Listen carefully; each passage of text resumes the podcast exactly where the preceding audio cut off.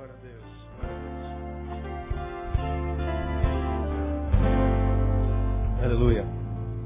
2 Timóteo capítulo 4. Hoje eu quero falar sobre solidão. Esse negócio que a gente odeia. E que faz muito mal para a alma.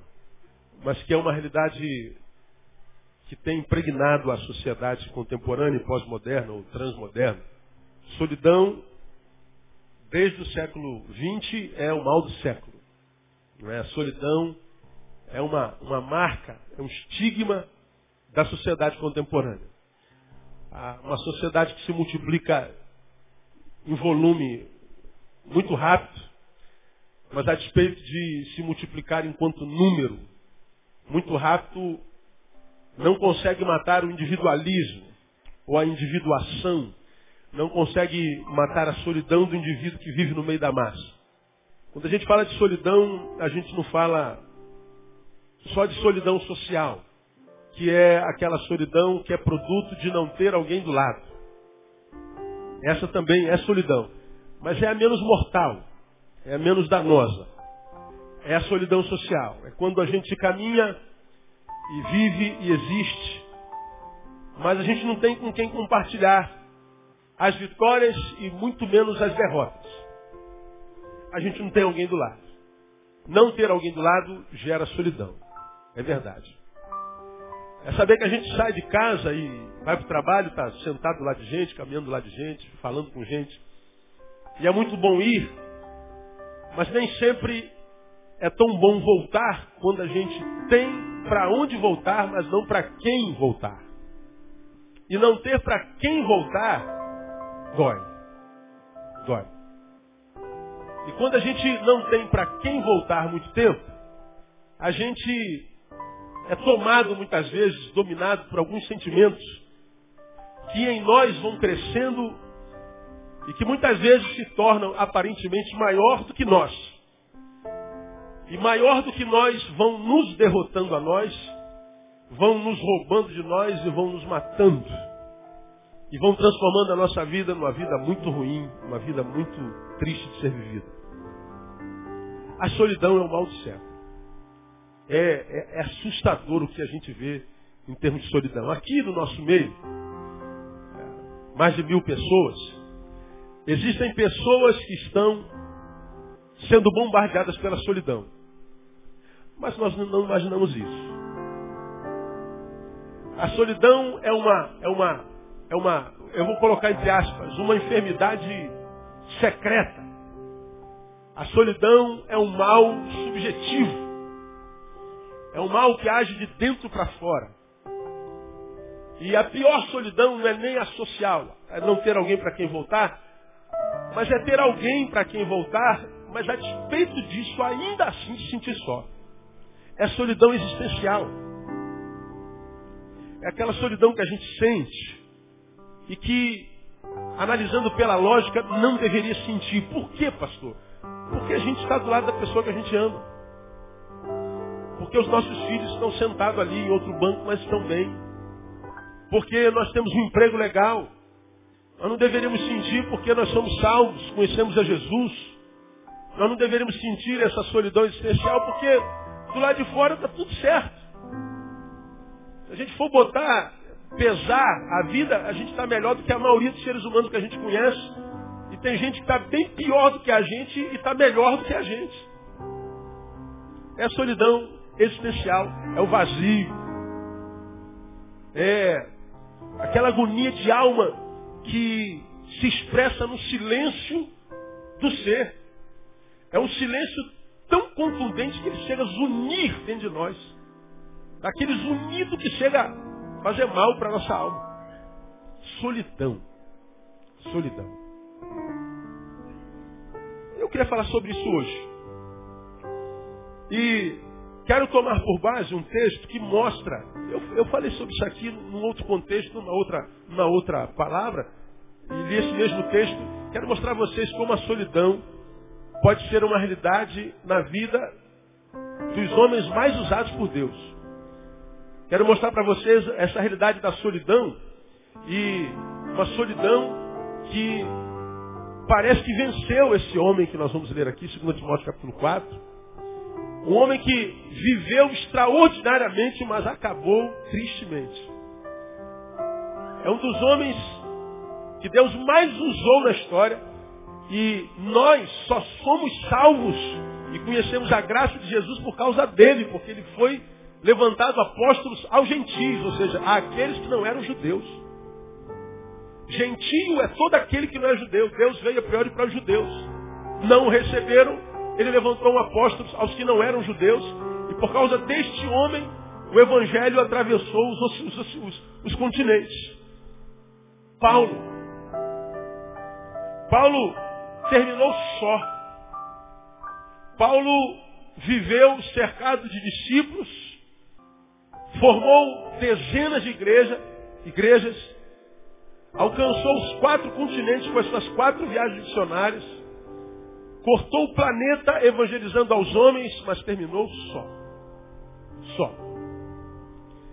E nós lemos esse texto e nem sempre lemos como ele de fato está escrito. Porque toda vez que a gente lê 2 Timóteo capítulo 4, a gente lê sempre com, com aquela linguagem é, é, romântica. A gente lê o capítulo 4 de Timóteo com aquela linguagem, com aquela visão muito gospel, muito santificada, muito espiritualizada, como se o que está descrito aqui fosse uma coisa muito, muito bonita. É bonita porque não é na nossa vida. Só é bonita porque o que está escrito aqui aconteceu na vida de alguém.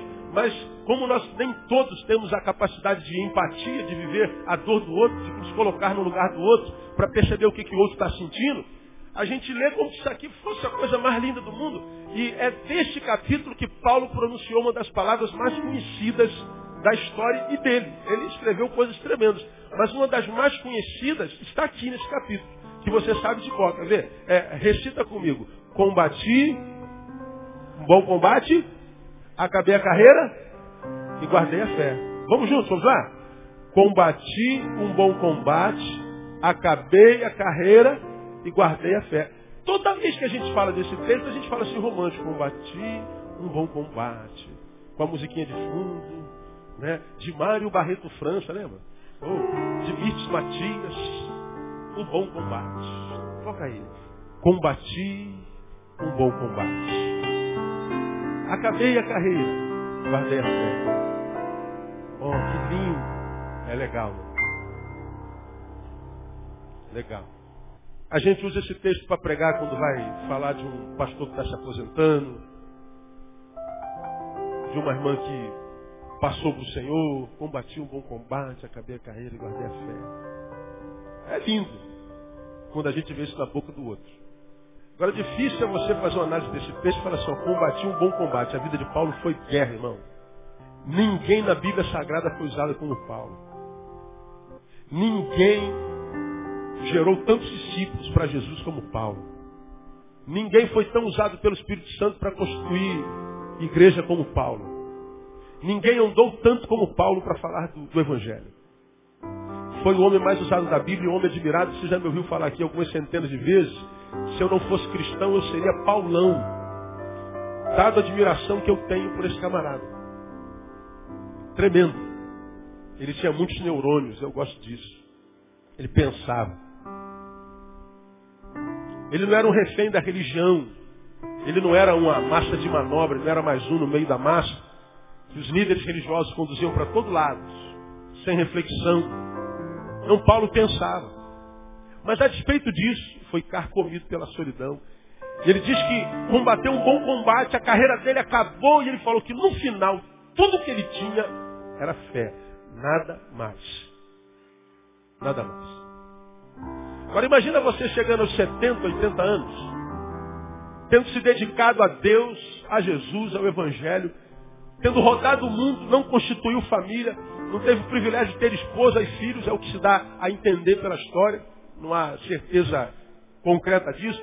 Imagina, você negou-se a si mesmo, como ele diz, para pregar o Evangelho, e ele faz isso a vida inteira. Ele ganha o mundo para Jesus, ele ganha os continentes para Deus. Mas ele diz agora, eu não tenho mais força, minha história acabou, o Espírito Santo já me revelou que é chegada o meu fim. combati um combate feroz, minha carreira acabou e tudo que eu tenho no final é fé, não tem mais nada. Nada mais.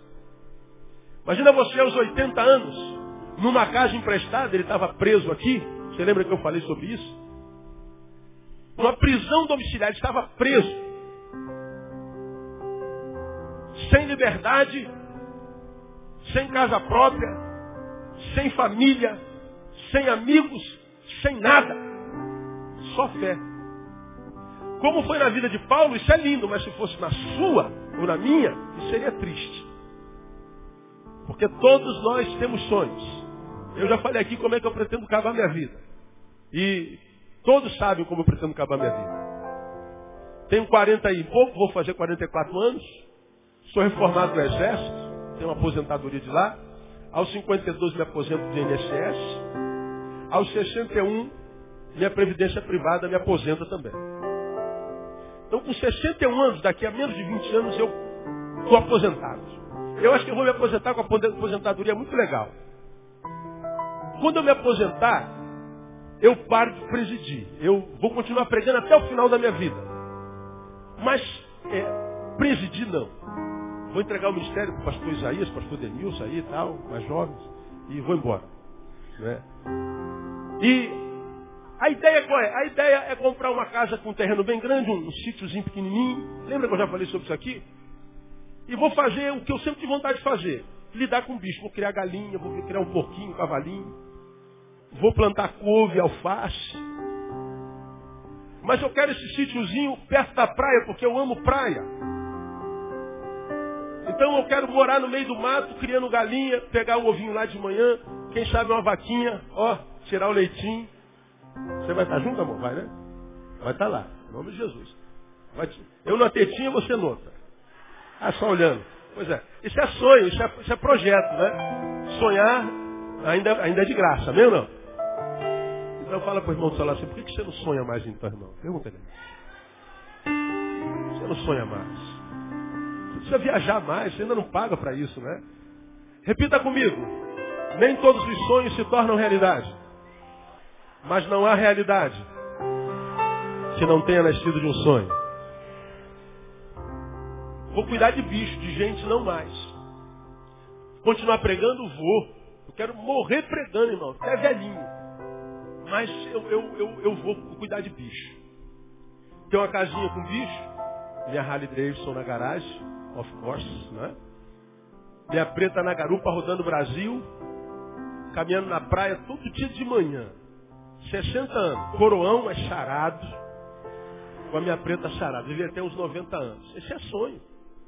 Quero no final de semana ver alguns, ver minhas filhas, Tamara e Thaís, com as minhas netinhas. Meus netinhos estão do papai, lá quem sabe na região dos lagos. E avô é pai duas vezes. É muito melhor ser avô do que pai, dizem. Porque ser pai e mãe é uma bênção. Bebê tá legal, mas bebê dá muito prazer. Mas, por exemplo, não dorme de madrugada. Quem tem que cuidar é o pai e a mãe. Faz cocô, tem quem tem que trocar a fralda, pai e mãe. Fica doente, enjoado, dentinho está nascendo, dá febre, quem tem que levar? Pai e mãe. Avô não. Avô curte isso bom. Fez cocô, dá pro pai. Curte netinha a noite inteira, acordou de madrugada? Ó, teu filho.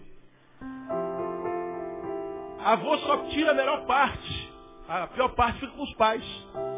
Então sonho, Tamara e Thaís indo lá levar meus netinhos, mas sonho com mais. Sonho, sonho com alguns de vocês que foram abençoados pelo velho pastor Neil e aparece lá na minha casa com um quilo de picanha falando assim, velho pastor, viemos aqui queimar uma carne para o Senhor. Nós estamos aqui para honrar o Senhor, que foi bênção na nossa vida. Olha, eu me emociono, cara, tá vendo? Eu estou ficando velho mesmo, cara. Não tem jeito.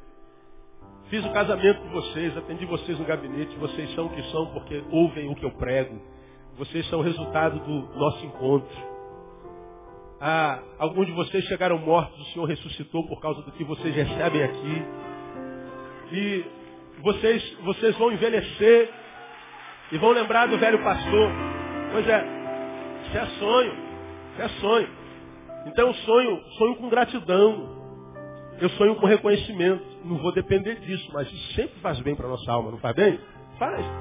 Pastor, vai acontecer, não faço a menor ideia. Eu só sei o que está acontecendo agora, o que vai acontecer daqui a 10 minutos, eu não sei. É assim que eu termino acabar. Eu queria escrever, suponho que a Bíblia vai ser escrita de novo, vai ter lá o livro do apóstolo Neil, ó. Aí eu quero escrever lá, 2 Neil 4, versículo 7. Combati um bom combate, acabei a carreira e guardei uma vida saudável, um casamento lindo, um sítiozinho com muitos animais de verde, muitos discípulos ao redor, meus netinhos e quem sabe bisnetos. Muita alegria. Foi assim que acabou o velho apóstolo Neil. É assim que o sonho acabar. Heresia, bom, para você que é um infeliz. Já se entregou a ela. Para mim não. A única heresia que eu disse foi escrever uma nova Bíblia. Tirando isso, o resto é tudo factível. Né? O resto é factível. Paulo não. Paulo acabou sozinho. Tudo que ele tinha era fé. 2 Timóteo capítulo 4, ele diz isso no versículo 7. No 6 ele diz, quanto a mim já estou sendo derramado como libação, e o tempo da minha partida está o quê? Próximo, portanto, o Espírito Santo já o havia avisado que ele ia morrer. Acabou, Paulo, chegou o fim. Agora imagina você de posse da notícia, olha, você vai partir por esses dias. Ô João, você vai morrer até o final do ano de 2009. Pronto, acabou. Acabou. Pira. A gente pira. Você descobre um carocinho no seio, você já pira. Você sente dores, você já imagina logo é, que é morte. Está com câncer, pronto, morte. Está com AIDS, morte. Depressão aguda, morte também. A gente não, não, não, não, consegue lidar com a morte, não faz parte da gente. Mas Paulo estava de posse de que ia morrer por aqueles dias e morreu, ano 65 depois de Cristo. Foi avisado da morte antes, portanto é, é horrível essa notícia. E ele diz, estou terminando só com fé na mão, nada mais. E ele então escreve a Timóteo lá no versículo 9, lá. Procura vir ter comigo breve. Vem, Timóteo, me vê logo, vem correndo. Timóteo, onde é que você está? Vem me ver. Mas não demora, porque eu estou muito só. Deus me disse que meu tempo acabou. Eu estou aqui sozinho, procura vir ter comigo breve. Leia o restante 10. Olha, procura vir ter comigo breve. Pois Demas me abandonou tendo amado o tempo presente. Foi para Tessalônica. Crescente. Foi para Galácia. Tito, para Dalmácia. Só Lucas está comigo. Paulo era velho. Estava preso. Preso. Demas o abandonou. Crescente foi para Galácia. Tito para Dalmácia. Ele diz, só Lucas está comigo. Qual era a profissão de Lucas? Médico. Todo mundo abandonou o velho pastor. Ele falou, eu não posso abandonar, o velho está doente. Ele só tinha Lucas. Quando você vai lá no 14, Alexandre Latoeiro me fez muito mal. O Senhor retribuirá segundo as suas obras, tu também guarda-te dele. Olha o 16, olha, olha o coração do apóstolo. Na minha primeira defesa, quando ele esteve lá diante de, do imperador, ninguém me assistiu. Leia o restante comigo. Antes, todos me desampararam. Timóteo, quando eu estive lá na minha primeira defesa, tinha ninguém, cara, para me assistir. Timóteo, todo mundo me desamparou. Cadê as minhas ovelhas? Cadê os meus discípulos? Cadê as pessoas que eu alcancei com a, minha, com a graça de Deus? Cadê as pessoas que eu formei no Senhor? Onde é que estão? Cadê o pessoal? Cadê todo mundo? Quantos estavam lá? Ninguém. Cada um para si. Já se sentiu assim alguma vez, meu irmão? sozinho, desamparado, abandonado e muitas vezes no meio de um monte de gente. Você já se sentiu peregrino na terra como Davi? Você está na terra, mas parece que você é de outro planeta porque você não consegue mais encontrar alegria e similaridade com nada. É assim que Paulo está. Então em Paulo eu aprendo que eu posso ser um homem de Deus e acabar mal. Eu posso ser um homem de Deus e viveram uma vida diabólica. Não é esquisito isso? Quando eu falo vida diabólica, é vida sem troca, sem sem compartilhar, sem relações vitais, relações de vida. É aquela relação que é troca de vida. A vida dele perpassa para mim, a minha passa para ele, a gente troca. E nós vamos é, vivendo, compartilhando vida, a gente vai vivendo algo que vale a pena porque a gente não, não se transformou numa ilha, a gente troca. E a vida se desenvolve no encontro. No encontro. Paulo não tinha ninguém para se encontrar. Solidão. Algumas semanas depois, dizem os historiadores, não está na Bíblia, Paulo foi morto, em consequência sua, do seu veredito, e ele foi decapitado. Assim terminou o velho apóstolo. Então, com relação à solidão, eu diria para você o seguinte: ela é uma realidade, pode acometer a qualquer um de nós, e quem a vive não vive algo estranho, vive algo comum nesse tempo contemporâneo. O que acontece é que nós mascaramos, nós não deixamos transparecer, nós não publicamos isso, nós não tornamos, tornamos isso público. No público, a gente está sempre investindo em imagem. No público, a gente está sempre mostrando o quanto nós somos vencedores. No público, nós somos o cara. Treinar para quê, né, bicho?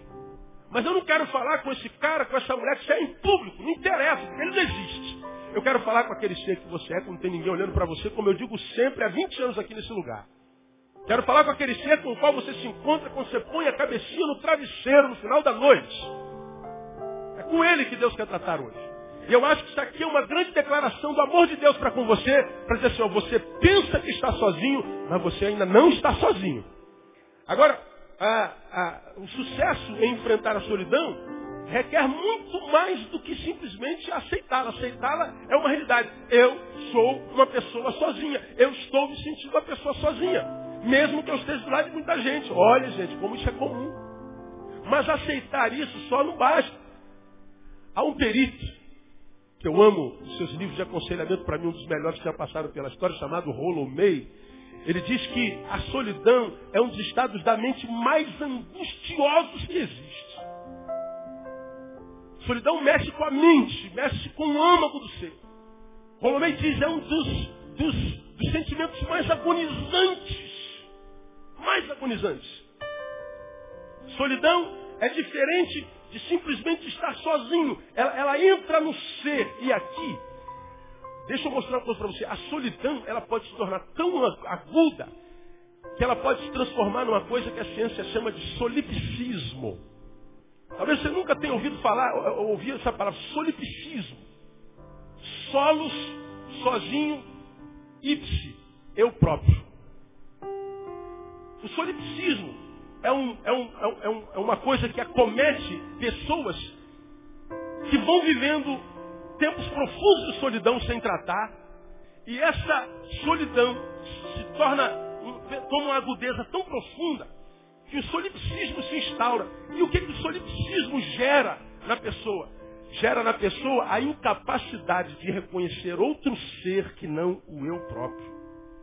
A solidão ela é tão, mas tão aguda, que rouba da pessoa que está só, separada, ausente do outro, tanto tempo, mesmo que perto do outro, mas ele não consegue é, é, conectar-se ao mundo, ele está de tal forma longe do outro que ele é tomado pelo solipsismo, de modo que vivendo só tanto tempo, de forma tão aguda, ele perde a capacidade de reconhecer a existência do outro.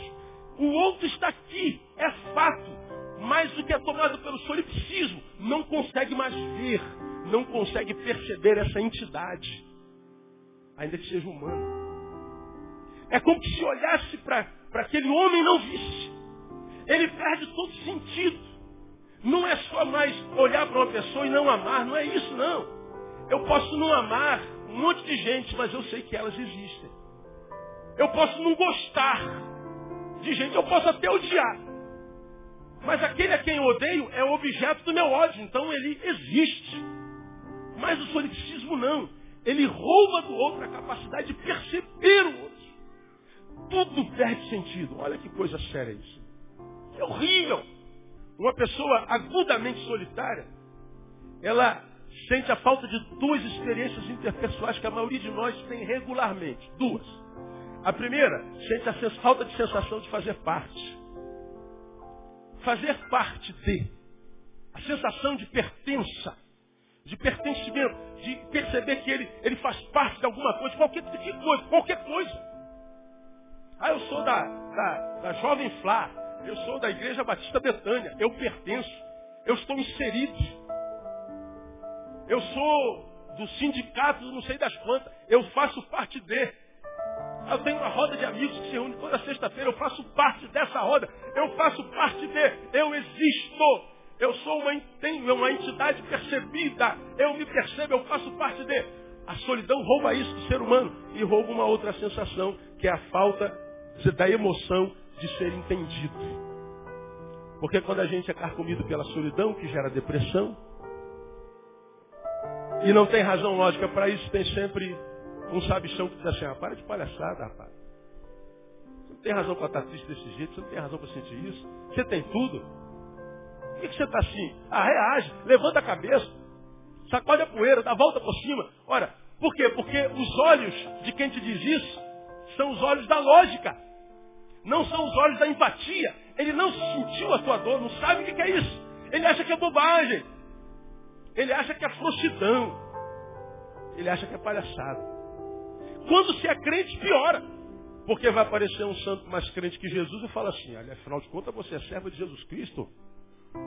Um servo de Jesus Cristo não sente isso. Até Jesus sentiu lá no Getsemane. Um Jesus que era Deus, sabia para o que veio, sabia o que veio fazer aqui, qual era a missão dele. E lá no alto do monte disse, se for possível, Senhor, o que que faz o quê? Faz... Como é que Jesus pode fazer uma oração dessa, gente? Se a gente é Deus, eu falo, oh, oh, Jesus, tu não sabia por que, que você foi aí? Você já sabia o que, que ia acontecer? Você não tem conhecimento de tudo, você não é onisciente, você não é onipresente, você não é Deus. Você não já sabia que ia passar essa dor toda? Você já não tinha tudo isso em mente? Então como é que você está me fazendo uma oração besta dessa? Não. É porque até Deus quando o homem permite ser homem, mesmo sendo Deus. E homens sentem agonias de alma. Agora, quando você não se sente entendido, não entendido, você acaba se retraindo ainda mais, porque sabe que se relacionar é ser julgado. Se relacionar é não ser entendido. Então você vai em caminho do teu solipsismo. E aí, irmãos, nós vemos gerações de gente milhares de pessoas que já não vivem mais, que não têm prazer em respirar mais, que só estão no nosso meio porque são obrigadas a fazer isso. Porque não tem força, às vezes, nem para se suicidar, mas o desejo de morte é constante. Você já teve vontade de suicidar alguma vez? Não precisa nem responder. Responda para si.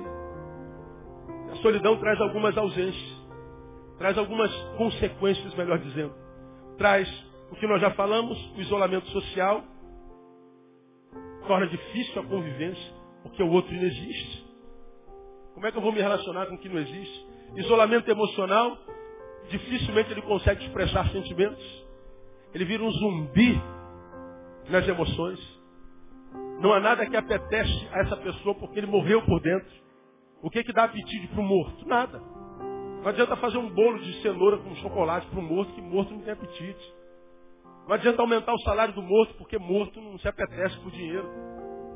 Quando a gente morre por dentro, morto pela solidão, a gente perde o apetite, a gente tem um isolamento social e temos, enquanto seres espirituais que somos, somos um isolamento espiritual que é a incapacidade de louvar o Senhor, de servir ao Senhor. As coisas espirituais, as coisas metafísicas, as coisas abstratas, é, perdem completamente sentido. Porque até as coisas concretas perderam.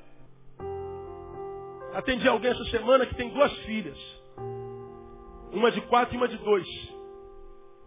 E que me trouxeram para um vizinho.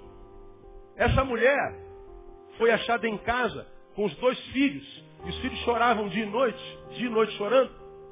E os vizinhos se incomodaram depois de alguns dias de choro. Foram ver, as meninas estavam sem comer quatro dias. E a mãe também. Mas por que, pastor? Não tinha comida? Tinha, mas a mãe não tinha força para fazer. A mãe carcomida pela solidão, pela depressão. A mãe não tinha força para chegar à cozinha e fazer comida. Mas, pastor, que mãe é essa vendo os filhos passando fome? Pois é, é isso. Solipsismo. A gente não consegue amar. A gente não consegue materializar o amor nem pelo filho. A coisa é grave. Isolamento. Então, uma vez que a gente conhece um pouquinho sobre solidão agora, e sabe que em Paulo a gente aprende que mesmo sendo de Deus a gente pode acabar só, e solidão não foi ideia de Deus para a vida de ninguém desde sempre. Lá no Éden foi Deus quem deu o diagnóstico. Não é bom o que? Diga para mim. Que o homem o quê? Esteja só. Solidão nunca foi ideia de Deus para ninguém. Nunca. Ora, Paulo morreu só. Agora, ele tentou lutar contra a solidão. E ele nos dá algumas dicas muito tremendas eu queria compartilhar com você. Sei que essa palavra não é para todos. Alguns de vocês estão vivendo a melhor fase da vida, mas eu queria que você que está vivendo a melhor fase da vida, se permitisse encher de misericórdia agora e começasse a clamar por aqueles que estão vivendo a pior fase da vida. Estão vivendo um momento de solidão muito grande, não, pastor, estou me sentindo só, mas eu não estou nessa, nessa instância aí não. Pois é, tudo que é grande começou pequeno. Toda grande jornada começa com o primeiro passo. Então a gente tem que ficar ligado. E eu estou falando, irmão, não é do que me falaram, não. Eu sei o que é, que é solidão. Eu já passei por momentos de solidões, de solidão gravíssimo dentro de mim. E eu estou com gente todo dia, de manhã, de tarde à noite, de segunda a segunda, há 20 anos. Eu tenho contato com gente direto. Mas mesmo no meio de uma multidão como essa, tendo os amigos que eu tenho, a esposa que eu tenho, a família que eu tenho, muitas vezes essa solidão entra em nós, a gente não sabe por que buraco. E ela vai se alojando como um intruso e vai tentando fazer a sua cama dentro da gente, daqui a pouco vira dona de casa. E a gente não percebe que ela vai entrando devagarinho. As coisas que nós amávamos ontem, agora nós não amamos mais. Alguma coisa está acontecendo que aquilo que era fonte de prazer, de prazer não é mais fonte. Nós lutávamos para entrar naquele, naquele concurso e fazer aquele, aquela prova, aquele trabalho. E aquele trabalho era a nossa vida, agora o trabalho se tornou um peso. Estar na casa de Deus era a nossa grande alegria, agora estar na casa de Deus é uma bobagem. Me deliciar na palavra de Deus e, e falar com Ele era minha fonte de vida, agora a minha vida não tem mais fonte. E a gente percebe, comparados conosco mesmo, mas o, o, aquele ser que nós éramos ontem, quando eu falo ontem, é, constantemente, é, nós percebemos que espiritualmente a nossa vida regrediu consequentemente, existencialmente também. E aí nós começamos a arrumar alguns subterfúgios. Não, mas melhorou é, financeiramente, melhorou intelectualmente. Não, é, letra não alimenta, letra mata, diz a palavra. Ter informações não resolve problemas. E aí, essa solidão vai se instaurando. Alguma coisa está roubando a gente da gente, está roubando a nossa vida da gente. E a gente imagina normal, isso é bobagem, não tem nada a ver. Daqui a pouco, esse vírus que entrou dentro de você, chamado solidão, que produz depressão, fez o seu ninho e diz, daqui não saio, daqui ninguém me tira. E a gente vê um monte de gente, como eu digo sempre, morrendo antes da morte chegar. E a gente vive dias tão maus, tão maus, que isso é muito comum. Como é que a gente pode vencer a solidão, irmão? Ou pelo menos, como é que a gente pode lutar contra a solidão? Paulo tentou e eu acho que ele tem o que nos ensinar. Como? Com suprimento, primeiro, com suprimento de necessidades de amizades humanas. Eu estou dizendo amizades humanas porque um ser humano precisa de ser humano. Porque você sabe que hoje é muito fácil substituir um ser humano por um, diga vocês, por um animalzinho. Quem tem animalzinho aqui em casa? Maioria. Quem ama esse animalzinho assim de paixão? Quem aqui trata assim como se fosse um filho? Alguma vez você já falou assim? Acho que eu amo mais o meu bichinho do que gente. Eu tenho um bichinho em casa. E lido com gente o tempo inteiro. Às vezes eu olho para o Shadow, meu cachorro. Aí lembro de algumas ovelhas. Olho para o Shadow. Olho para algumas ovelhas. Ai, Jesus amado. Deus fala assim, nem você vai ter que sacrificar um dos dois. Qual que você vai matar? Ai, Jesus. O presidente Figueiredo, em 1985, ele disse assim, quanto mais eu conheço os homens, mais eu amo o meu cavalo. Quanto mais eu conheço os homens, mais eu amo o meu cachorro. Ah, troque o seu cachorro por uma criança pobre. Eduardo Zeck. Duvido que hoje quem tem cachorro troque seu cachorro por uma criança pobre. Aí você fala assim, pastor, isso é normal. Não, não é normal não, gente. Gente tem que amar gente, mesmo que ame seu cachorro. Agora o que acontece nesse tempo pós-moderno, onde nós somos por causa da tecnologia, do medo, da corrupção, da degradação do humano em nós, nós somos retraídos para a nossa vida subjetiva, trocamos a nossa liberdade ah, pela, pela segurança. Por exemplo, onde você vai hoje tem câmera. Sorria. Por quê? Você está sendo filmado. Aí você diz, não tem problema, porque quanto mais câmeras se coloca, a gente está mais seguro. Você está trocando a sua privacidade pela sua segurança. Isso vai aumentando a cada dia, vai chegar um tempo que a gente vai poder ser em lugar nenhum. Porque diante da câmera a gente nunca é, a gente só representa. Diante das câmeras não existem verdade. A verdade só se instaura quando as câmeras são desligadas. Quanto mais câmera, mais mentira, menos verdade. Só que a gente não percebe isso. Nós vamos chegar num tempo onde não haverá verdade em lugar nenhum. E já não há quase lugar nenhum. Você confia em quem? Em quem você põe a mão? Para quem você põe a mão no fogo? Você confia no quê? Ninguém. Você não confia nem em você. Por quê? Porque a, a capacidade de ser humano é cada vez mais uma impossibilidade maior. E aí, porque o ser humano é a coisa horrível no que se transformou, a gente vai abrindo mão do humano e a gente vai se apegando aos bichinhos, ao meu sonho de final de vida, gente. Porque será que um homem como eu tem vontade de lidar com animais? Aí você fala, não, isso é, não é natural, não. Nós somos forçados até no nosso sonho. Nós queremos fugir do natural. E lidar com gente hoje é muito dolorido. Agora, Paulo, quando percebe-se solitário, ele escreve a Timóteo e diz, procura vir ter comigo breve. Mas antes disso, se você for lá no, no capítulo 1, versículo 4, olha que coisa interessante. Este somos nós. 2 Timóteo 1,4. Ele está escrevendo ao mesmo Timóteo. E recordando-me das tuas lágrimas, desejo muito ver-te. Para quê? Leia para mim. Para o quê? Para que a minha alegria seja completa. Em outras versões, desejo muito ver-te para que eu me encha de gozo, de alegria. Timóteo, eu quero te ver para me alegrar. Porque você, Timóteo, é um ser humano como eu. E eu estou tão sozinho. E ser humano é fonte de alegria. Aí você fala assim, é, pastor, é. Agora, por que, que a gente não acredita nisso? Paulo está dizendo, desejo ver-te muito para me encher de gozo. É, o ser humano é um remédio maravilhoso para matar a solidão. Mesmo que esse ser humano seja venenoso. Repita assim, mesmo com muito esforço, repita comigo. O ser humano é um remédio santo remédio para curar a solidão. Mesmo que esse ser humano seja um veneno. Agora, vamos raciocinar. Me empresta seu cérebro. Se tiver, não. Por que, que a maioria de nós começa a se afastar das pessoas? Por que, que a gente vai, consciente ou inconscientemente, se afastando, se isolando? Por que geralmente acontece isso? Porque nós nos decepcionamos. Alguém nos machucou, alguém nos traiu. Porque nos traiu, a confiança é quebrada.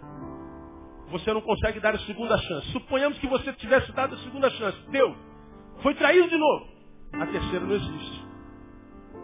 Então no próximo relacionamento, você vai se dar, mas não vai se dar inteiro. É um relacionamento pela metade. Se é traído de novo, você então vai perdendo a fé no outro e você vai se retirando do outro a relação é só estética. A relação não é humana, ela é estética, ela é aparente. E você vai se isolando, você vai entrando no seu mundinho, você vai construindo o seu, o seu, o seu, o seu, o seu ethos, o seu, o seu, o seu, o seu modo de ser, o seu, a sua forma de existir. Você vai construindo o teu mundo e o teu mundo é aquilo ali. E o teu mundo destrui o outro. Por quê? Porque o outro é um veneno, pastor, é verdade. Mas o outro também é cura. Você está passeando no campo e a jararaca está lá para dar o bote. A jararaca é venenosa ou não? É. O veneno da jararaca pode matar? Pode. Como é que a gente cura do veneno da jararaca? Não entendi. Com o próprio veneno da jararaca. Com o que, que a jararaca nos envenena? Com o veneno dela. Com o que, que nós somos curados do veneno da jararaca? Com o veneno da jararaca. Quem é que nos adoece? O homem. Como que a gente se cura? Com o homem. O homem é o nosso remédio, mesmo que seja a nossa doença. Agora, o que, que acontece com aquele que é tomado pela solidão? Ele desacredita do outro completamente. E quando não desacredita completamente, o que, que ele acontece? Foi traído por esse grupo, ele constrói um novo grupo. Diz assim, esse aqui é o meu grupo, vocês são falsos, esse aqui é meu brother, esse aqui é meu brother. Mas se ele se decepcionar com esse próximo brother, novo brother, que ele transformou numa Neusaldina, porque ele estava com dor de cabeça, esses daqui geraram dor de cabeça em mim, esse aqui virou minha Neusaldina. Se a Neusaldina faltar, então ele pira, porque a esperança dele agora está no homem. Então ele diz, pastor, não desistir de tudo, porque eu ainda tenho meu amigo. Cuidado com teu amigo. Nós vivemos num mato sem cachorro. Se correr o bicho pega, se ficar o bicho come. De um lado, a Bíblia diz, eu falei sobre isso outro dia, eu, bem pouco tempo. De um lado a Bíblia diz, não é bom que o homem esteja o quê?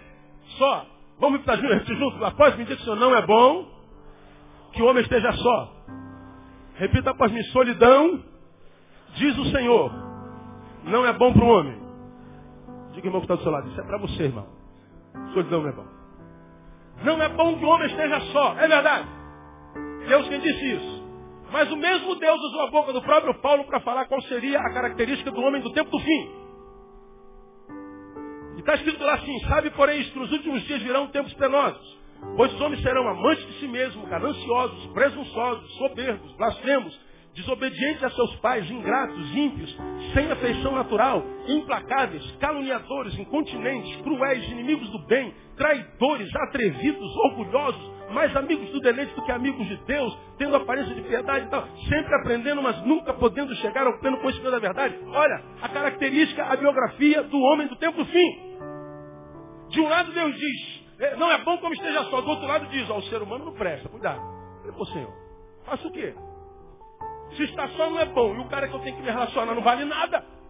O que, que Deus está dizendo assim? Olha, a gente vence a solidão,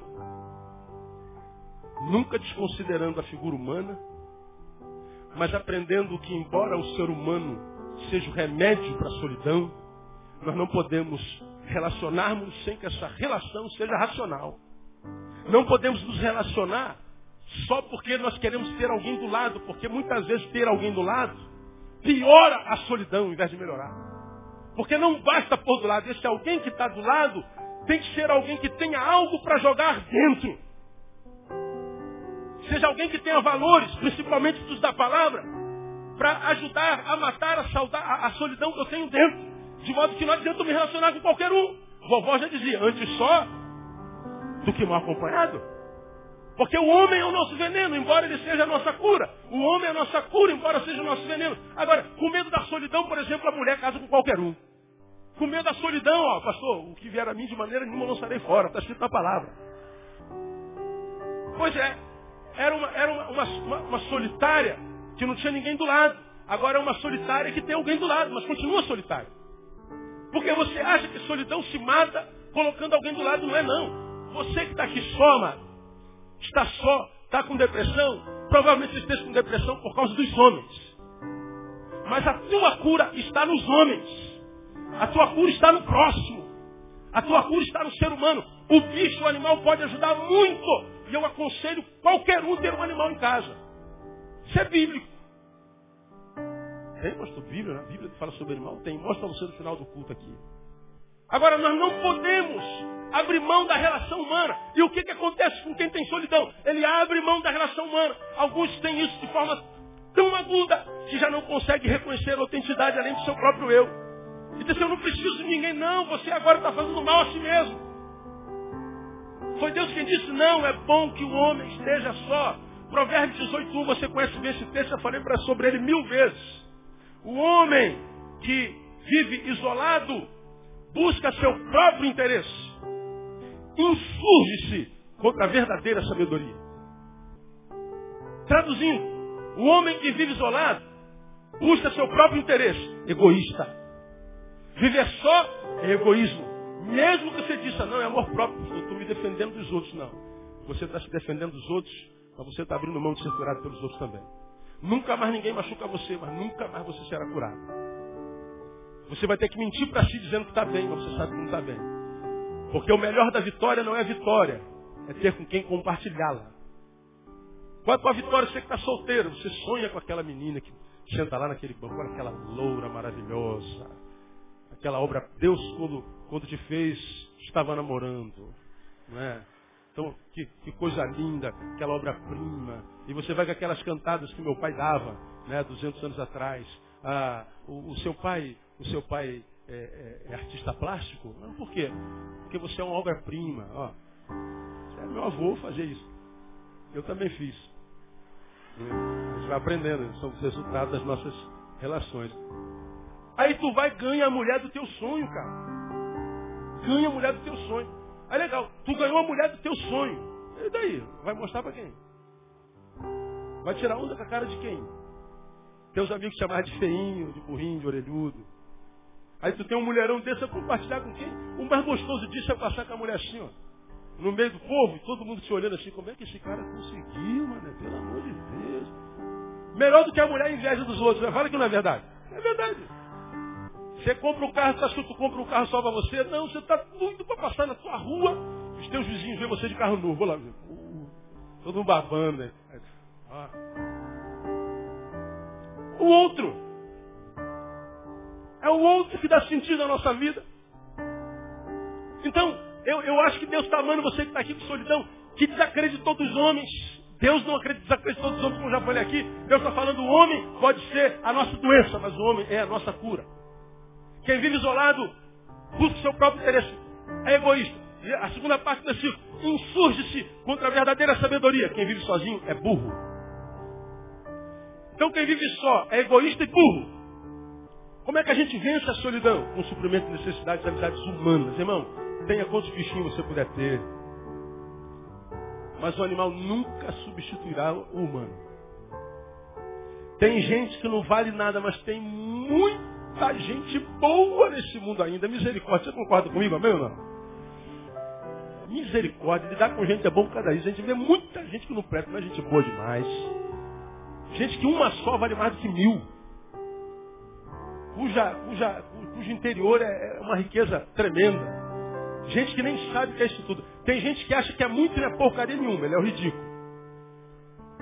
Tem gente que é tudo e nem sabe. Ele é humilde. Como diz Provérbios, a honra de um homem não está na sua própria boca, mas na boca dos outros. Tem gente que se gloria o tempo inteiro. É um tolo. Tem gente que nem sabe o quão grande ele é. O quão maravilhoso ele é. Ele nem tem noção. Tão grande que ele é. Mesmo que não tenha estudado nada. Mesmo que more lá no alto de uma favela mesmo que não tenha honra entre os homens, porque se você parar para pensar, os grandes homens na história de Deus quase nunca são conhecidos na história dos homens. Pega os personagens bíblicos, pega os apóstolos, irmão, só gente rude. Tirando Paulo, o resto é peixeiro. Ia sentar aí do teu lado com cheiro de curvina. Você fala assim, meu Deus, de onde esse homem está vindo, cara? De cheiro de peixe não sai fácil. E foram os caras que Deus usou. E a gente acha que tem que estudar muito para ser alguma coisa. E vem o, o, a palavra assim, graças te dou a Deus, porque tu ocultaste essas coisas a quem? Aos sábios e entendidos, e revelaste a quem? Aos pequeninos. Aí você, pequenino, fica é, é, babando os sábios. Aí ele está oculto. A ele só cabe informação do cérebro. Mas a informação nunca desce para o coração, de modo de transformar a vida deles numa vida que vale a pena ser vivida. Eles precisam da informação e passar a informação para que vocês se admirem das informações que ele tem. Mas conheça a vida dele além da informação. Agora sobe esse morro aqui, você vai lá naqueles barracos humildezinhos, às vezes são batidos.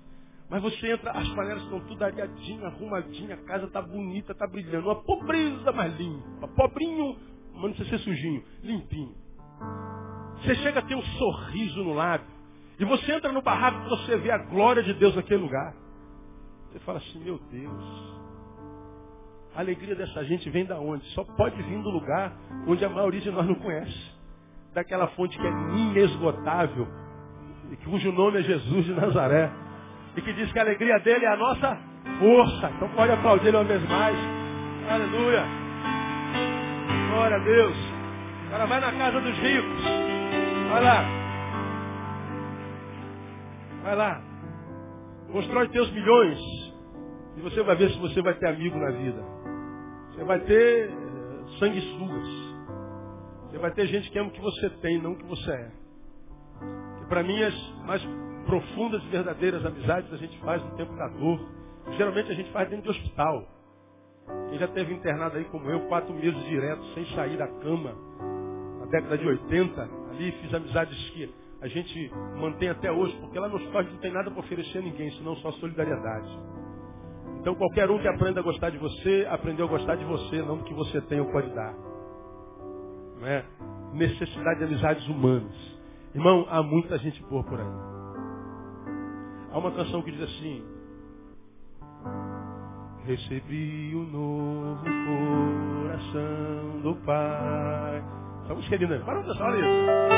Coração regenerado, coração transformado, coração é inspirado por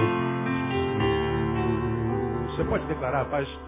Como fruto desse novo coração. Pega na mão do teu irmão aí, eu declaro a paz de Cristo. Eu declaro a paz de Cristo. Eu te abençoo, meu irmão. Preciosa é a nossa comunhão. Então declare. Somos corpo e assim bem ajustado, totalmente ligados, unidos, vivendo em amor, uma família, sem qualquer falsidade. Os falsos estão no nosso meio, mas não são família. Tua verdade expressando a glória do Senhor uma família em compromisso do grande amor de Cristo. Eu preciso, precisa mesmo, querido irmão, precioso és para mim, querido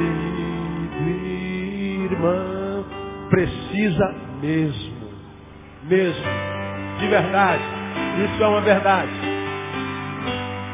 Aleluia. Glória a Deus. Talvez você ainda não acredite isso. Mas o dia mal chega para qualquer um. O dia mal chega para todo mundo. Talvez não tenha chegado o tempo, mas ele chega para todo mundo. E você vai ver como os amigos fazem parte da nossa vida. É porque tudo que nós temos, temos, e o que temos foi construído por alguém. Essa camisa que você veste não foi você que fez, foi? Não, não. O pente que penteou teu cabelo não foi você que fez, foi? Foi outro, não foi? O carro que te trouxe até aqui foi você que fez, não foi outro, não foi? Foi. Está sendo abençoado com essa palavra, ou não? É o outro que está pregando, não é? é? Precisa do outro, irmão. E é um outro que precisa de você. Eu amo meu cachorro de paixão, cara. Você não tem noção. Nossa, eu Sou apaixonado pelo meu cachorro. Mas meu cachorro não pode me dar o que gente pode me dar. Meu cachorro não pode me ouvir como vocês podem me ouvir. Meu cachorro não pode me dar uma palavra de graça no tempo da dor. Eu não posso trocar experiências vitais com ele. Ele me dá muita alegria, muitas vezes, quando a gente é rejeitado o dia inteiro, a única expressão de aceitação e alegria com a nossa presença é o rabinho dele balançando. Única expressão de alegria do dia é o rabinho do cachorro, que faz festa quando a gente chega em casa, mesmo que a gente chegue em casa dez vezes por dia, o rabinho está lá. É Deus, você acha que eu não dou glória a Deus pelo rabinho do meu cachorro? Ele nem tem um rabinho grande, é cotó, mas fica aquele toquinho assim, ó. Coisa mais linda, né, irmão? Misericórdia. Agora, ele não pode me dar o que o ser humano, ele não pode me dar o que os meus amigos me dão, o que Isaías me dá, Denilson me dá, Vina me dá, Zé Marco me dá. O que alguns que, com os quais eu, o que o Caio me dá, do que ah, muitos amigos que, que conhecem minha alma, meu ser, com quem eu abro meu coração, com quem eu choro, com quem eu deito no colo. Ele não pode fazer o que meu amigo de Brasília faz. Meu amigo de Brasília, ele sente agonia no coração, fala assim, Neil, você está bem. O homem consegue sentir se eu estou bem ou não, mesmo que eu não fale nada. A mesma coisa acontece. Falo para André, preciso ligar para ele. Quando eu ligo para ele, você estava esperando o seu telefonema. Eu não posso fazer isso com o meu cachorro. O ser humano é a nossa cura, mesmo que ele seja a nossa doença. Através dele você vai vencer isso aí. É preciso necessidade suprir as necessidades humanas. Vamos caminhar final. Ah, nós vencemos a solidão com o suprimento de necessidade de provisão física. No versículo 13, Paulo escrevendo a Timóteo fala assim, quando vieres, traze a capa que deixei em Troade. Capa. o cara está dentro de casa. Ele sabia que não ia sair mais daquela casa. Não precisava de capa, mas a capa era, era, era, era, uma memória dos tempos bons. Era um memorial. Era o simbólico. Aquela capa guardou de muitas chuvas e de muitos sóis. O protegeu de muitos frios e o abrigou de muitos calores. Ele diz, essa capa virou um memorial dos tempos de batalha e de vitória. Ele está trazendo a memória que pode lhe dar esperança. Lamentações de Jeremias. Ele está falando de um suprimento emocional que também, suprido, reverbera no físico. A Bíblia diz que o coração alegre faz o quê? Ele está dizendo que o que acontece dentro reverbera fora. Então Paulo está dizendo, traje a capa, ele está falando de necessidades físicas, mas também emocionais. Necessidades físicas, como por exemplo, alimento. Porque quando a gente está carcomido pela solidão, caminhando para o solipsismo, caminhando pela depressão, a gente perde vontade de comer quem não come adoece. Então a gente precisa, por exemplo, de nos alimentarmos bem. A Bíblia diz que nem só de pão vive o homem. Isso quer dizer que também de pão vive o homem. Quando a gente está só, se o outro inexiste, imagina uma feijoada. A gente não tem vontade de comer, mas tem que comer.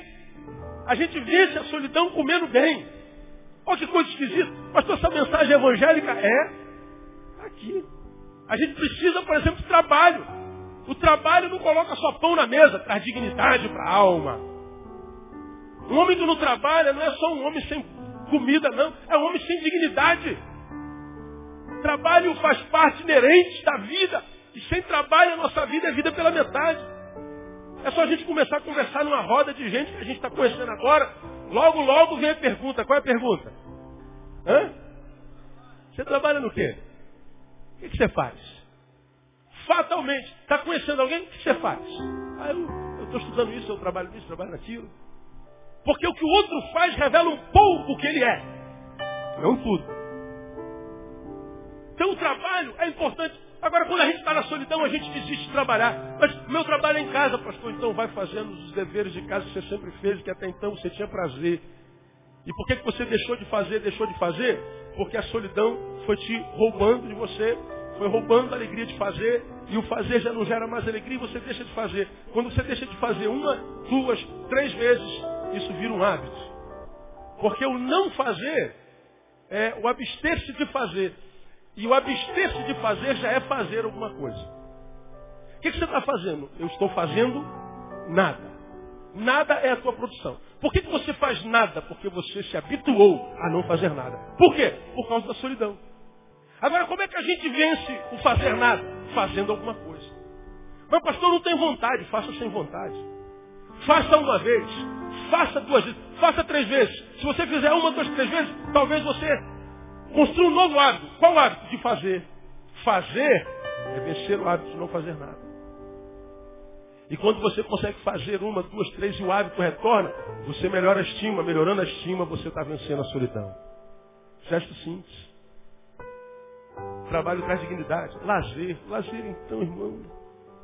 Meu Deus do céu. Eu vou terminar aqui. Vou nem falar o último tópico. O último tópico é com o suprimento de necessidades de provisão intelecto espiritual. Trabalhar intelecto, usar o cérebro, chegar um pouquinho. Não é só Jesus, é Espírito Santo de Deus. Agora o problema é que o, o, o, o homem contemporâneo, quando acha que está ficando intelectual, o intelectualismo dele sempre lhe afasta do espiritual. A, a intelectualidade pós-moderna afasta do espiritual. E quanto mais longe do espiritual, mais, mais intelectual o cara acha que é. A gente fala sobre isso uma outra hora. Agora, a necessidade de lazer, é aqui que eu quero parar, é Lazer não está entre as coisas boas da vida, está entre as coisas mais necessárias da vida. Aí, lazer, a gente deixa para terceiro plano.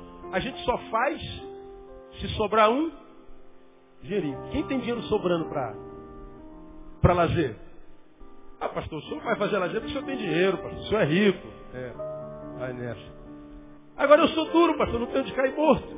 Então não caia morto, fique em pé e viva. Agora quando a gente fala de lazer, a gente fala assim, ah, vamos para Nova York. Eu fui para Nova York, mas passagem paga. Ah, você, é tudo pago. Quando pode ir para Nova York, vai na pracinha comer um churrasco. Caminha até a esquina para comer uma pipoca. Aí não tem graça. Não, não. Tem graça sim. É porque você, por causa da solidão, perdeu a graça e pipoca já não tem mais graça nenhuma. Agora pergunta a tua mulher, amor, você gostaria de comer pipoca comigo de vez em quando? Pergunta ela, está do lado dela, pergunta ela aí por acaso. Gostaria de comer pipoquinha de vez em quando? Ó, toda mulher está rindo aí, ó. Toda mulher, ô oh, pastor, quem me dera, pastor. Mulheres, repitam para mim, fala assim, fala Jeová. É, maridos, ouçam seus maridos, ouçam maridos. É pipoca, irmão. Cara, vai ver um cineminha, vai segunda-feira, meia. É meia. Terça. Quinta. Ó, quinta-feira, os, os papafila estão aí, ó. Né? É meia. Quanto é que você pagou, moço? Dia? Foi, foi merrequinha. Falei, poxa vida, eu fui contigo, paguei quase 20 reais, mano. Qual é o dia que você foi? Só vou agora quando é meia. E cinema é caro. Mas dá para ir no cinema uma vez por mês. Vai meia. Ou então não dá para ir no cinema, aluga um filme, amor. Hoje tem cinema em casa. Todo mundo sentado aqui, vamos ver um filme, ver um filme. Só que nesse mundo capitalista de correria, de produção, a gente sentar e ver um filme, a gente faz com culpa. Meu Deus, tanta coisa para fazer. Estou aqui vendo essa.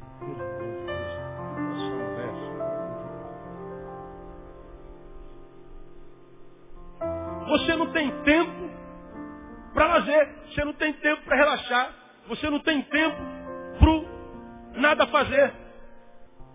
Você não tem tempo para simplesmente sentir sabor, sem nenhuma necessidade. Não, pastor, minha alegria é o meu filho. É verdade, filho é uma bênção, mas dá um trabalho desgraçado. Eu estou falando da bênção sem trabalho. Eu estou falando da bênção sem esforço. Estou fazendo do prazer pelo prazer. Estou falando do hedonismo com prazo de validade. Porque o hedonismo crônico é do capeta. Mas aquele espaço que você só separa para prazer, mais nada. Só. Nossas agendas não tem espaço para isso. Porque a gente, pastor, eu trabalho muito, pastor. Eu estudo muito. Cara, teu dia tem 24 horas como qualquer um, irmão. A diferença é que você é um péssimo administrador. Quem está do teu lado não é bom. Ele arruma espaço para administrar o seu dia. Oito horas para dormir, oito horas para trabalhar e oito horas para a gente cuidar da gente. Oito horas você dorme, oito horas você trabalha e às oito horas você não sabe administrar. O que, que você faz quando não está fazendo nada? Ah, pastor, estou consertando a telha. Estou consertando a carrapeta da pia. Estou trocando o pneu do carro, pastor. O que, que você faz quando não está fazendo nada? Eu estou pintando a parede. Eu estou, sei lá, estou. Inventa aí. Estou cortando a grama. Legal. Estou cuidando da minha casa. Legal, cuidar da casa é uma bênção, mas dá trabalho. Eu estou falando de não fazer nada. Do cuidar do seu eu próprio. Da sua ipse. Eu próprio. Tratar de si. Estar com a mulher é uma bênção. Mas estar sozinho de vez em quando também é bom. Ó mulher, eu amo você, mas eu preciso ficar sozinho hoje. Se você mostra para tua mulher que você vai ficar sozinho para cuidar de si não vou fazer besteira, a mulher não tem crise. Cuidar de você. Se você não cuida de você, por que você gostaria que Deus cuidasse? Se você não tem tempo para si, por que Deus tem que ter? Se você acha que sentar à mesa e comer devagar, estou falando se alimentar, não matar a fome, é diferente.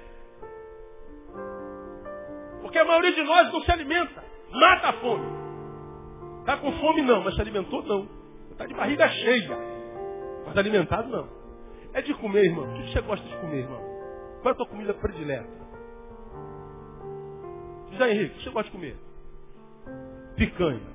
Então, aquela picanha gorda. Que picanha sem a banha é, é né, irmão? Não, não vale nada. É, a gente, a gente deforma a picanha. Então, Aí o cara vai, o cara vai pra churrascaria, pede uma picanha e tira a gordura. Pô, come maminha então, irmão. Come, come sei lá o quê, pô, come frango. Agora, se você vai comer a picanha, tem que ter a gordura, irmão. Mas não, você quer emagrecer, ficar magra, ficar magro. Aí perde o gosto. Cara, é comer e degustar. É tomar o que beber o que você gosta de beber, mas beber com gosto, sabe? Sentindo escorrer pela, pela goela. Não precisa ser redonda, não. É, pode ser, né? Outra forma, né? Você tem que sentir sabor. É de estar com os amigos e trocar ideia, de contar piada, de falar bobagem, de falar mal da vida dos outros, porque todo mundo fala mal da tua vida também. Eu vivo falando mal de você. Não, pastor, aí tu espiritualiza. Não, isso é maledicência, pastor. É verdade. É maledicência se você fala dos outros mesmo, fofoqueiro. Aí fica dizendo, não, eu não falo mal de ninguém. Isso é mentiroso, rapaz. Você é outro fofoqueiro, rapaz. A vida dos outros é um, um prato cheio pra gente. Olha o BBB aí, ó. O que faz sucesso todo? Contar piada, rir da própria desgraça. Falar bobagem, contar bobinha. Não, pastor, só fala misericórdia. Eu falo muita asneira, não tem noção. Isso alimenta o ser, isso vence solidão. Rir, irmão. Você pode ser tímido como eu, que não dá gargalhadas na coletividade, não consegue se, se, se externalizar na, na, coletividade. Se você não consegue fazer, na tua particularidade, solta a franga, irmão. Com prazo de validade, deixa o Zeca Pagodinho te levar de vez em quando. Deixa a vida me levar, a vida leva eu. Não, isso é só aquelas oito horinhas lá, não pode ser não, porque isso é desgraça também. Equilíbrio. Mas deixar a vida fluir. Porque quem não ri, está preservando o tempo para curtir a desgraça. É que está a vida, irmão? Ô, pastor, está duro, está triste, está bravo, a coisa está feia. Volta uma semana, irmão, como é que está, irmão? Piorou, pastor, agora a coisa está brava. E aí, irmão? Ih, pastor, você não tem noção, a coisa acabou de quebrar. Pô, nunca atenção, pastor, a coisa está ruim, mas Deus está abençoando. Pastor, a vida está meio brava, mas a gente está levando. Deus está dando força. O cara tem só palavras de desgraça. Ele é doutor em, em cisco de desgraça. Ele não consegue ver a trave da alegria que está dentro dele. Por quê? Porque virou hábito curtir o mal. Por quê? Porque ele não tem hábito com o lazer. E termino lembrando a você o que eu já falei aqui mil vezes. Nós somos a composição de cinco sentidos. Visão, olfato, paladar, audição e tato. Cinco sentidos. Deu fome, o que, você faz? Come. Deu sede? Bebe. Quando você come, você usa o paladar. E quando você bebe? Paladar. Não, não, não. Isso de manhã. Você mata a fome, mas a fome é nojenta. Ela volta. Chega meio-dia, ela está lá de novo. Opa, estou de volta aí, tudo bem? O que, que você faz quando está com fome de novo a meio-dia? Come. Deu sede, faz o quê? Bebe. Paladar. À tarde a maldita volta de novo. Aí de tarde o que você faz de novo? Come. Agora acabou. Nada, chega em casa, ela está lá esperando. Come, de novo. Então, de, de, de, de, ausência de alimento do paladar, você não morre, porque o paladar está sempre alimentado. Mas é a tua visão? Quando foi a última vez que Senhor alimentou tua visão? Viu coisas novas, lugares novos. Ah, a Vanessa está falando aqui, eu conheço o Jardim Novo todinho, pastor. Jardim Novo, Rua Virgílio da Silva, Lélio Boaventura. Né, amanhã eu vou conhecer uma outra, vou conhecer a Jequitinhonha lá no final, que eu só conheço a Jequitinhonha até. É, vale, vale. Agora, de vez em quando pega um ônibus, vai para Copacabana, boba. Leblon, ali, vai na, né, no deck do Leblon, vendo lá as ondas baterem no mar. Você fala assim, pô, eu moro em Jardim Novo, Realengo, não tem nada disso. Mas eu estou aqui curtindo, não. Você está vendo algo novo, lembra que eu já falei sobre isso aqui? Você chega em casa, varão, aí a tua mulher trocou a sala todo dia de lugar, a cozinha todo dia de lugar, você fala, meu Deus, é aqui mesmo que eu moro, mudou tudo. Não, por que, que você mora tudo de lugar? Porque os teus olhos têm fome, quer ver algo novo. O que, que você gosta tanto de comprar? O que você acha que você gosta tanto de comprar? Passa na loja, você vê aquela blusa. Aí o Espírito Santo fala assim, ó, cabe certinho em você. Aí tu parcela até Jesus voltar. Mas como? Lembra que eu preguei sobre isso aqui? Cara, o negócio é espiritual. Não é, ó, Tu entra numa loja. Tu entra numa loja. Aí, você sabe que não pode comprar aquilo, cara, mas foi maior, a tentação foi grande demais, você não resistiu. Aí a mulher bota dentro da bolsa, cara, tu sai da loja com a bolsa na mão, ó, cara. Nossa, aquilo é, aquilo é melhor do que misericórdia, é muito bom, mano. Nossa, é, comprar é bom demais. É uma coisa de louco. Porque você já vê, enquanto mulher, aquele sapato, aquela sandália no pé, ou então aquela bolsa nova. Sapato e bolsa para mulher é uma bênção, para nós é uma desgraça, porque é muito sapato, né, cara, que a mulherada gosta. Mas isso faz muito bem. Isso vai lá na alma. Vai no bolso. Mas o sentimento é saboroso. Agora, não precisa comprar. Você pode ir. Você pode mudar o ar. Amor, vamos, vamos, vamos dar uma volta, cara. Pega um ônibus vai conhecer a Zona Sul. Vai ver aquilo que entra pelo teu olho, vai até a tua alma. Quando você viaja, ah, passa por uma ambiência nova, vê aquele verde, aquele gado, quer ver uma coisa que me abençoa, aquele gado branquinho, pastando naquele pasto verdinho, aquela imagem me abençoa demais. Eu paro a moto no meio do, do, do, da rua e fico vendo. Mas vendo o que, pastor? O gado pastando. Só. Qual foi a última vez que você alimentou o seu nariz? Você chega em casa, o cheiro da comida da tua mulher está lá no portão. Gente, comida cheirosa. Aí, como qualquer marido, ele chega em casa, vai na cozinha e faz o quê? Abre a tampa das panelas todinha. O que, que tem para comer hoje, amor? Qual é a carne? Ele pergunta logo pela carne, que arroz e feijão é sagrado, né? É religião.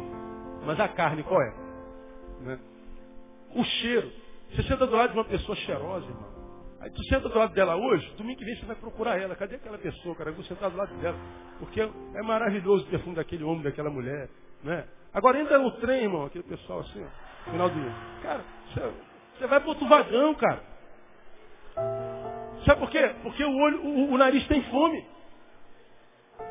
Ó, você está viajando pela roça, aí você sente cheiro de mato. Nós não sentimos cheiro de mato na cidade. Você sente cheiro de mato. E quando você sente assim, entrou um cheirinho de mato, o que, que você faz? Diga para mim. Respira fundo. Como você diz assim, seja bem-vindo, cheiro de mato. Eu não tenho intimidade contigo. O que, que é isso? Teu nariz está dizendo, eu estou morrendo de fome. Qual foi a última vez que você alimentou seu ouvido? Boas músicas. Bom papo. Sentar numa roda onde gente não só diga alguma coisa, mas tem alguma coisa para dizer. Não dá para conversar com um idiota a vida inteira, irmão. A gente, a gente conversa, mas o tempo inteiro não dá. Não dá para conversar com um moleque que bate no peito o tempo inteiro. Vendendo a sua imagem. Cara, é ridículo demais. De vez em quando a gente tem que sentar com um mestre. A gente tem que sentar com alguém que já passou pela escola da dor. Que já se libertou da tirania da imagem. Diz assim, eu não preciso de tênis Nike não, pastor. Nossa sandália havaiana tá bom. Alguém que já sentiu dor. Alguém que começou cedo a trabalhar. Você de gente que, que, que, mais do que dizer alguma coisa, tem alguma coisa para nos dizer. Para que a gente, enriquecido por ele, possamos dizer alguma coisa para alguém. Agora a gente só se relaciona com a mesma pessoa. A gente só ouve a mesma pessoa. A gente ouve a mesma. Você gosta de pagode, só ouve pagode. Só belo. Belo, belo, belo. Só canta a música de corno. Com, com dor uma paixão que acabou. Todo pagode é isso. É, tudo bem, eu gosto do pagode. Mas de vez em quando, houve, um, houve uma música clássica, irmão. Só de, só de, só de onda. Hoje eu, hoje eu vou ver esse negócio careta aqui. Houve uma coisa diferente. Vai, vai, vai para um show, vai para um teatro. Vai ver, ouve alguma coisa diferente. Uma coisa, porque seu ouvido tem fome. E de tato, de paladar, de, de relacionamento. Se a gente alimenta os cinco sentidos, nossa vida equilibra. Mas se a gente só alimentar um, nossa vida desequilibra. E a solidão nos mata. Terminei minha palavra. Solidão não é ideia de Deus para ninguém. Solidão não faz bem para a alma. Mesmo que nós tenhamos necessidade de solitude de quando em vez. A gente pode vencer a solidão com o suprimento de necessidades de relações humanas. Tenha o seu petzinho, tenha o seu animal. É bênção. Mas não substitua as pessoas pelo animal. Porque o seu animal não pode dar o que as pessoas podem dar a você. De jeito nenhum. Lembra que o outro pode ser o seu veneno, mas ele também é a sua cura. Lembra disso. O justo olha pela vida dos seus animais. Porém, as entranhas dos ímpios são cruéis. Cruéis com quem? Com os animais. Provérbios 12, 10. O justo olha pela vida dos seus animais. A gente pode conhecer uma pessoa pelo trato que ele dá aos animais. Então aqui você pode dizer, teu, teu, teus amigos chuta cachorro na rua. Chuta teus amigos e larga eles, cara. Que não presta. Necessidades humanas. Lembrando que o ser humano está horrível, mas no meio dessa horribilidade existe muita beleza. Tem gente boa dessa aí. Com necessidade de suprimento de, de necessidades intelectos espirituais. Conhecer, ir além da Bíblia. Ler bons livros. Ir a congressos, a eventos. Não permitindo que você receba lá deforme o que Jesus gerou em você. Porque senão você se torna um tolinho bem formado, mas com a vida desgraçada. Um desgraçado bem formado. Por último, com a necessidade de, de, de, de provisão de necessidades físicas, como boa alimentação, coma bem, comer uma benção. Trabalhe, faça alguma coisa. Tenta administrar bem o que, que você faz quando você não está fazendo nada. E lazer. Separa um dia na tua semana, uma hora no teu dia, para você se desligar, para você ver um bom filme, para você se encontrar com gente que tem alguma coisa para dizer, para ir comer pipoca, para ir comer um churrasquinho na praça, para ir fazer um churrasco com os amigos, chama teus amigos para tua casa, vai na casa deles, vá para o cinema, faça alguma coisa que só dê prazer. Não precisa ter dinheiro para isso. Caminha. Faça ponto de cruz.